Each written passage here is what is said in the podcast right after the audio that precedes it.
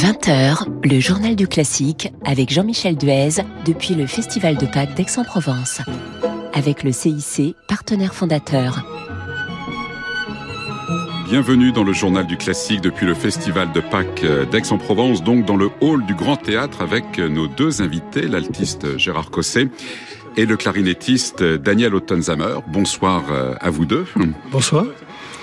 Et vous participez euh, demain donc au concert de clôture du, festival, une version euh, pour ensemble de chambre de la symphonie numéro 7 de Bruckner ici au, Grand Théâtre, une version précisément euh, pour neuf instruments autour de Renaud Capuçon. Le concert sera donné à 17h puis retransmis sur Radio Classique à 20h30. Alors évidemment, on a hâte d'entendre cette, cette version chambrise de cette symphonie qui est certainement l'une des plus monumentales de Bruckner. Alors d'ailleurs, c'est une version Gérard Cosset et Daniel Ottenzamer que vous avez déjà interprété euh, l'été dernier, c'était au festival de, Salzbourg. Ma première question serait pour vous, euh, Gérard Cosset, comment une symphonie tient-elle dans neuf instruments? Oui, bien sûr. Facile. Oui, on pourrait dire, il suffit d'un coup d'archer magique ou un coup de. Non, ça. En fait, il, y a, euh, il y a des personnalités musicales qui sont capables de, on appelle ça des arrangements. Euh, euh, Eisler, dans le cas présent, mm. il n'était pas le seul, mais c'est lui quand même qui, qui a eu le plus d'expérience, a réussi ce tour de force extraordinaire de, réduire, mais il a pris un petit peu la substantielle moelle de, chaque, de chaque groupe instrumental, euh, puisqu'il y a une clarinette, un corps, un quintet à cordes, et alors il a mis un harmonium et un piano pour, pour étoffer un petit peu. Et, euh, et ça fonctionne merveilleusement parce que toutes, les palettes sont là. Alors bien sûr, la puissance n'est pas, comparable avec un orchestre symphonique de 120 ou 140 musiciens, mais il y a, il y a tout. Et euh, c'est, comment dire, on a l'impression d'être beaucoup plus au cœur de l'œuvre. C'est un peu égoïste de dire cela. Mais comme on est unique chacun dans sa catégorie, on, on, apprécie d'autant plus. Euh, voilà. pour vous, il y a les mêmes couleurs en fait que la, version, euh, la version symphonique. Alors personnellement, je, n'ai pas d'expérience. Je n'ai jamais fait d'orchestre symphonique. Alors, je suis pas une référence à ce niveau-là. Alors on va poser justement la question Alors, je pense que euh, à Daniel Ottenzamer avec la, traduction d'Andy Tooms. Alors Daniel Ottenzamer justement qui est clarinette solo parce que Renaud Capuçon sait s'entourer quand même d'excellents instrumentistes. Daniel Ottenzamer, vous êtes clarinette solo donc au sein de l'orchestre philharmonique de Vienne et vous avez justement déjà vous jouez euh, cette symphonie au sein de, de l'orchestre. Alors quelle est le, cette différence fondamentale? Et peut-être pour rebondir sur ce que vient de, de dire Gérard Cosset oui, c'est assez intéressant parce que dans un sens, c'est la même musique. Mais pour moi, c'est intéressant de voir comme la même musique peut être tout à fait différente. Bien sûr, avec um, l'orchestre, uh, c'est un son énorme. Vous avez un énorme orchestre qui joue ces phrasés magnifiques. Et dans cet um, euh, arrangement, uh, il y a beaucoup de façons sont différentes de vous adapter. Il y a des parties très fragiles et très intimes. Et je ne pense pas qu'il faut essayer de ressembler à un orchestre dans son sens, mais il faut jouer cette musique de façon complètement différente. Et pour moi, cela est très intéressant. J'ai beaucoup joué la, la version symphonique, bien sûr. Et maintenant, j'ai une vision tout à fait différente de ce morceau euh, grâce à cet arrangement euh, chambriste. Alors, alors oui, question de Gérard Cosset. Voilà, laquelle préférez vous oh, Merci, Gérard Cosset. Difficult, difficult question. No, I think um, um, the, interesting thing is Ce qui est intéressant, nous avons les deux. Ça, c'est très intéressant. Si je devais choisir, je préfère la version originale euh, de Bruckner. C'est l'idée de Bruckner de, de le créer de cette façon-là dans une version symphonique. Um, je ne pourrais. Euh, heureusement que c'est le cas. Ça, c'est mon idée de base. Cette septième symphonie de Bruckner est magnifique. Donc, je suis très heureux également qu'on puisse avoir cette version euh, réduite également. Cela me fait penser à deux choses lorsque je joue euh, au sein de l'orchestre. Qu'il est intéressant d'avoir plusieurs choses à l'oreille que je pourrais écouter de façon différente par rapport à la version symphonique orchestrale. Donc, Donc les deux sont très intéressants. Et c'est aussi, évidemment, c'est une version de, de chambre, donc ça suppose euh, un, échange entre chaque instrumentiste qu'il n'y a peut-être pas au sein de, de, de l'orchestre. Gérard Cosset. Euh, c'est un sujet délicat, mais personnellement, j'ai toujours eu beaucoup de difficultés à, à ne penser que, à penser que je ne pourrais euh, m'exprimer au sein d'un orchestre je parle dans le, euh, avec les musiciens, mmh. qu'au travers de la battue d'un chef. Mmh. Euh, avec tout le respect que je peux avoir pour cette formation et des chefs d'orchestre, mais euh, je trouve que nous sommes suffisamment riches et puis la responsabilisation et, et l'écoute va beaucoup plus loin à partir du moment où on n'a pas de garde-fou, quoi. Mmh, on n'a pas une baguette devant qui nous dit 1, 2, 3, 4. C'est c'est un peu infantilisant quelque part. Enfin, c'est horrible ce que je dis, mais c'est quand même vrai. Mais là, euh, je veux dire, il y a une écoute absolument extraordinaire. Et justement, ils ont, euh, il y a dans ce groupe, euh, bon, Daniel qui est, qui est soliste à Vienne, comme par hasard des Viennois. Eh on, a, on a Christophe, qui est le chef d'attaque des seconds violons au philharmoniqueur aussi, et on a Aloïs Poch, qui était le soliste également. Contrebassiste, absolument, oui, au philharmonique de, Vienne également. Donc ce sont des références euh, absolues. Et Daniel Ottenzamer, justement, sur cette notion d'échange, parce que là c'est vraiment de la, de la musique de chambre, il faut être à l'écoute des uns des autres. very carefully. Ce qui est intéressant dans cette combinaison que nous avons, ce que j'apprécie beaucoup, comme je disais Gérard, nous avons beaucoup de personnes qui jouent ce qui ont déjà joué ce morceau dans la version orchestrale, et nous avons des personnes qui ne connaissent pas cette musique. Et j'apprécie énormément le, ce que les deux types de personnes apportent. Je, sais, je connais euh, Christophe, j'ai déjà joué avec lui deux fois euh, dans l'orchestre, mais d'avoir de nouvelles façons de réfléchir et de s'écouter les uns les autres, grâce à Gérard et, et tous les autres qui n'ont pas joué ce morceau très souvent dans la version orchestrale, c'est très intéressant et par, conséquent, cette œuvre euh, devient encore plus inspirant et plus intéressant. Alors, nous allons vous écouter euh, Gérard Cosset et tout à l'heure Daniel Ottenzamer. On aura évidemment l'occasion de le faire, de vous écouter en musique avec la sérénade d'un montagnard des Abruzes à sa maîtresse. Je crois que c'est le titre exact de ce mouvement, extrait d'Harold en Italie de Berlioz.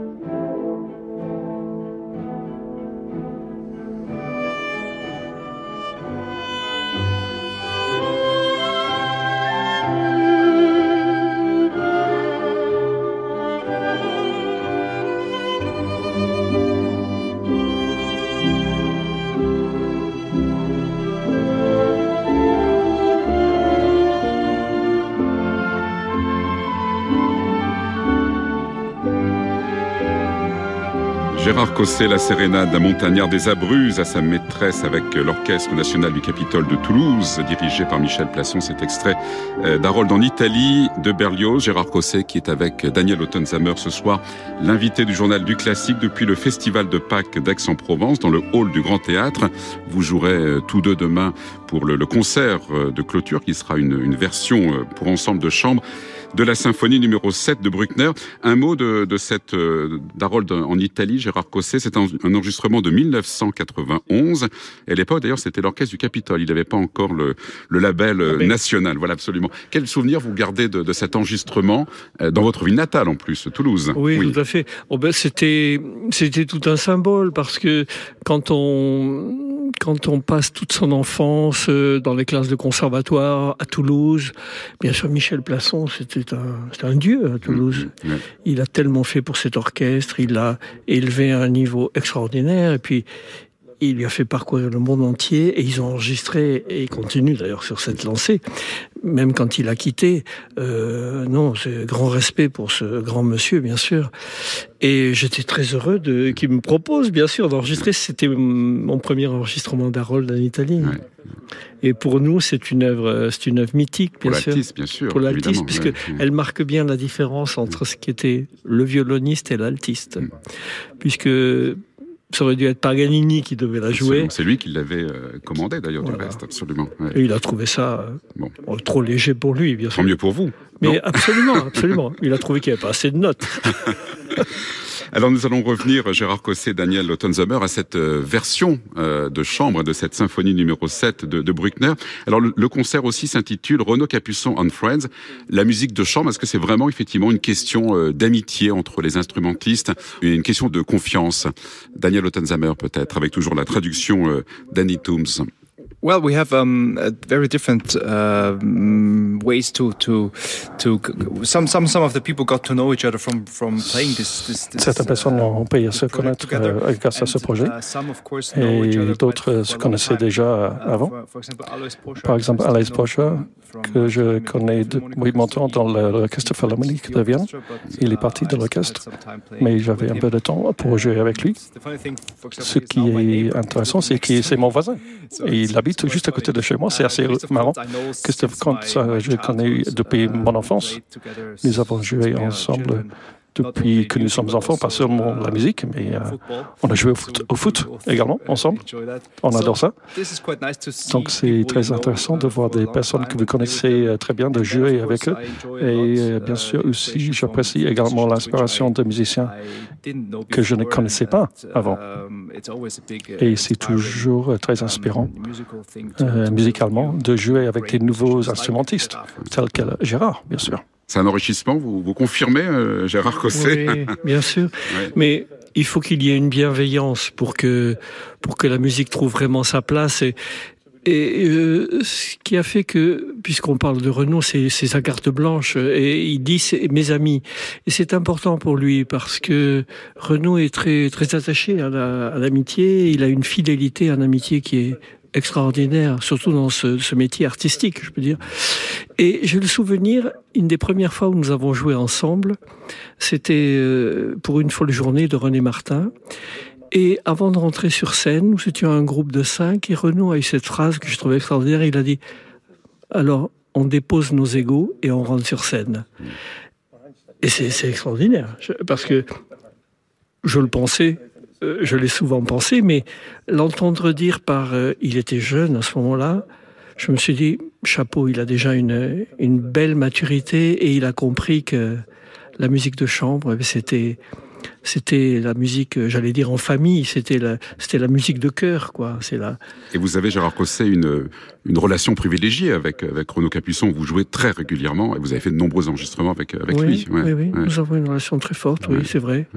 Et qui, était, qui s'est construite avec le temps parce que on ne décide jamais qu'une relation va, va être cimentée de cette façon-là. Alors, si vous le voulez bien, nous allons maintenant vous écouter, euh, Daniel Ottenzamer, dans le final de la sonate pour clarinette et piano numéro 1 de Brahms. Et là encore, c'est un arrangement, puisque c'est une version pour orchestre.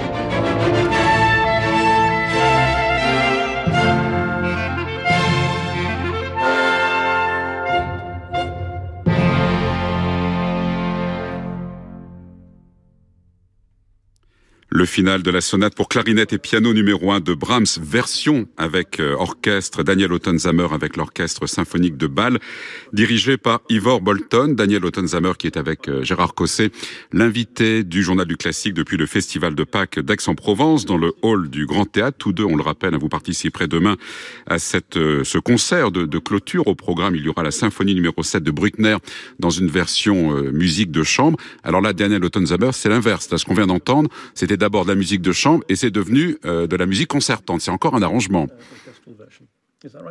That, that's true, actually. Yeah, it's a, it's a very famous piece, of course. C'est un morceau très connu, bien sûr, pour clarinette et piano, et pour l'alto également. Uh, Il y a une version qui est jouée très souvent. Je suis sûr que Gérard a dû le jouer um, souvent. Uh, Vous savez que pour nous, nous avons toujours le problème. Nous n'avons pas beaucoup de concertos solistes. Nous avons le concerto de Mozart et Weber uh, et ensuite Kopler, mais nous n'avons pas beaucoup de ce type de concertos. Donc, je suis très heureux de voir que Berriot a eu l'idée d'orchestrer ce morceau pour euh, clarinette et orchestre. Nous avons encore cette de plus, qu'on puisse jouer avec un orchestre. C'est très bien. Et Brahms, il faut le rappeler, la clarinette, c'est un instrument qu'il a découvert dans les, dans les dernières années de, de, sa vie. Et il a écrit quand même quelques, quelques jolis chefs-d'œuvre pour cette, cet instrument. It's always very interesting um, that, oui, c'est très uh, intéressant puisque en fait, il y a toujours eu des clarinettistes magnifiques qui ont inspiré les compositeurs pour, écrire. C'était la même chose avec Mozart. Il connaissait un clarinettiste, Einstein Stadler. C'est pour cela qu'il a écrit euh, ses euh, concertos de clarinette et les quintettes. La même chose pour Brahms. Et il y avait un clarinettiste, Riken Mühlfeld. Il a appris à le connaître assez tard dans sa vie et il a été inspiré par ses performances. Et euh, heureusement, grâce à Dieu, il a compris à le connaître. Il a, ainsi, il a, écrit ses sonates et le trio également, et le, et le quatuor également. c'est, oui, c'est, je trouve merveilleux que justement ces grands compositeurs aient, écrit euh, en fin de vie hmm. des, chefs-d'œuvre, puisqu'ils étaient arrivés à maturité. Et, Mozart euh, a tout de même terminé euh, avec la Clémence de Titus, dans lequel il y a les, les plus beaux airs pour clarinette et voix. Absolument. Il lui a rendu hommage de quelle, de quelle manière absolument. Quelle dentelle extraordinaire il a composé pour ça. Alors puisqu'on parle de, de, clarinette, Daniel Ottenzamer, la clarinette est une affaire de, de famille hein, pour vous, parce que votre père, Ernst, était clarinettiste, votre frère Andreas, il l'est également, et puis comme vous, un, un niveau quand même très élevé, puisqu'il est clarinette solo, du Philharmonique de Berlin. C'est vraiment une affaire de, de, de famille, la clarinette. It is a family story, yes. I always, oui, always kept saying my poor mother. Je, je dis toujours, ma pauvre mère, elle a été obligée d'écouter trois clarinettistes en même temps euh, à la maison. Quand même. Tout allait bien. Ça devait être difficile. I'm very thankful that, that, je suis très reconnaissant que, que cela a très bien marché pour nous tous, puisque ce n'est pas toujours le cas. Et peut-être quelqu'un n'aurait pas eu de la chance et n'aurait pas réussi ou n'aurait pas aimé cet instrument. Mais nous voulions tous euh, jouer cet instrument et cet instrument était quelque chose d'extrêmement cher pour nous, à cause de mon père, bien sûr, qui avait une attitude positive et nous montrait de façon très positive ce métier de musicien. J'avais toujours l'impression que c'était le meilleur métier du monde. C'est tellement fantastique de pouvoir jouer de la musique, de partir uh, partout dans le monde, de connaître d'autres uh, artistes. Et donc, euh, j'ai fait le bon choix, je pense, et c'était un choix tout à fait naturel pour moi de jouer de la clarinette pour mon frère qui a trois ans de moins que moi. Uh, Il a eu le même sentiment et euh, je suis très heureux que cela a très bien fonctionné pour, pour nous tous. Gérard Cosset, la musique, c'est le plus beau métier du monde, effectivement, jouer de la musique. Oh oui. Oui. oui, il n'y a pas d'autre. Mais là, quelle, quelle émulation, c'est extraordinaire. C'est extraordinaire, absolument. Quoi. c'est extraordinaire. C'est, enfin, on ne peut pas dire que ce soit rare, je ne sais pas, mais là, euh, le, même instrument, et en plus, tout ça dans une harmonie incroyable. Ils sont, ils sont proches, ils sont... C'est magnifique. je voudrais qu'on parle un instant aussi de cette ambiance du festival de Pâques d'Aix-en-Provence, parce que c'est l'occasion pour les artistes euh, invités, quand ils ne jouent pas, la veille par exemple d'un concert, ou après même, s'il reste un peu, d'aller écouter leurs leurs collègues. Alors par exemple, hier soir, Gérard Cosset, vous avez assisté à ce très beau concert de l'Orchestre national euh, des Pays de la Loire, dirigé par Gabor Takacsnagui. Il y avait la troisième de Beethoven et puis le triple concerto avec le, le, trio euh, Zélia, un jeune trio. C'est important pour vous comme ça d'assister à, d'aller écouter les collègues? Oh oui, surtout que euh, dans le cas présent, euh, je les connaissais euh, tous. Enfin, c'est un petit monde, hein, le monde musical. Arrive à un certain niveau. L'orchestre, bien sûr, Pays de la Loire, on l'a vu, on l'a vu naître hein, avec Pierre Dervaux. ensuite, le chef d'orchestre, je le connais bien parce qu'il enseigne également à la Menuhin Academy comme moi en Suisse. Et alors le trio, euh, je connaissais bien la violoniste, qui est merveilleuse. Et alors j'ai découvert un pianiste euh, fabuleux. Je dois dire, euh, espèce de, de, comment dire, de d'évidence dans le jeu, une, une légèreté. Et la légèreté, c'est vraiment un critère qui, qui ne trompe pas, quoi. Mm. C'est-à-dire que on sait ce que l'on veut dire, mais on ne l'impose pas et un violoncelliste euh, non moins fabuleux aussi. Oui. Alors pour ceux qui, qui n'étaient pas hier euh, ni à l'écoute de, de, de, Radio Classique ni ici à Aix, on pourra... il y a quand même quelques personnes et il faut absolument réécouter ce, ce, euh, ce concert sur notre notre site notre site internet. Euh, nous allons déjà nous quitter. On va se quitter en, en musique aussi avec avec Forêt, le Quatuor pour piano numéro 2. Nous allons écouter le deuxième mouvement avec vous, Gérard Cosset, Renaud Capuçon, Gauthier Capuçon et au piano Nicolas Angelich que vous connaissez c'est bien aussi avec lequel vous avez joué souvent, qui était, euh, qui était un invité régulier ici du, du, du, festival de Pâques d'Aix-en-Provence, Gérard Cosset. Oui. Bah, Nicolas, c'est un, un ange qui nous a quittés, en fait. C'est un peu dur d'en parler, là. Mais, euh, oui, euh, c'est, il y a eu quelque chose d'injuste dans son départ. Et tellement jeune. Et c'était un pianiste, euh, un, génie du piano. Alors on va parler, oui, du génie, puisque c'est ce qui va rester de Nicolas, donc il va continuer à vivre en nous tous. C'est un génie du piano, avec un toucher, justement, c'est une grande finesse, une grande délicatesse. Ce qui caractérise les, les grands, grands, grands musiciens, c'est le, c'est la façon de respect, de, de nous dire des choses avec une grande simplicité, une beauté sonore et euh, tout cela, euh, voilà, tout cela dans l'évidence, euh, sans chercher à rien forcer. Nicolas était quelqu'un qui n'imposait rien, mais on était tous dans le respect absolu quand il se mettait au piano. Et qu'est-ce qu'on pouvait se réjouir quand il était là? Alors il reste effectivement les enregistrements pour, euh, l'écouter. Et c'est ce qu'on va faire avec vous, donc euh, Gérard Cosset, oui, Renaud Oui, c'est les enregistrements, une intégrale, c'est cela, Absolument, c'est ça. oui, qu'on avait, que l'on avait enregistré à la Fondation euh, Polignac, je me souviens très bien. Voilà. Et Nicolas, avec son côté bonhomme et un peu massif, avec ses mains, quand il posait ses mains sur un clavier, on savait que bah, c'était pas c'était c'était de l'aquarelle quoi. C'était c'était de la beauté qui allait, qui allait apparaître. C'est le cas dans ce mouvement, je crois, hein, de Forêt. Absolument. On l'écoute donc.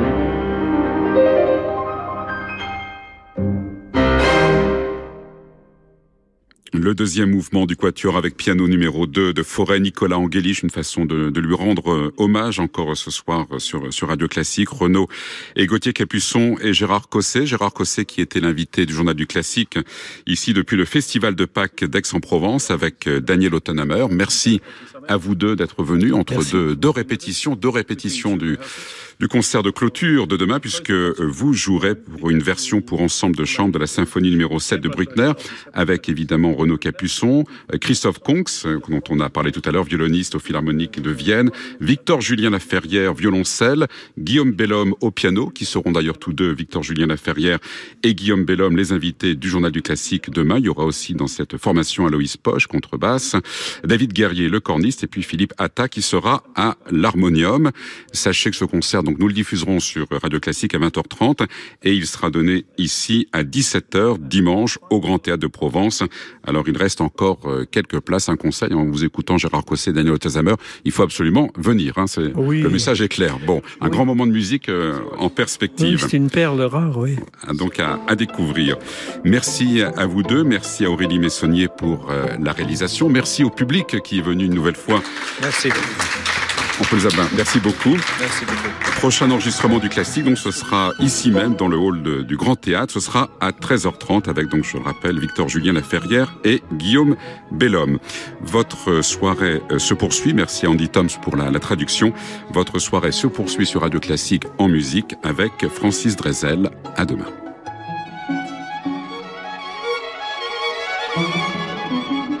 Avec le CIC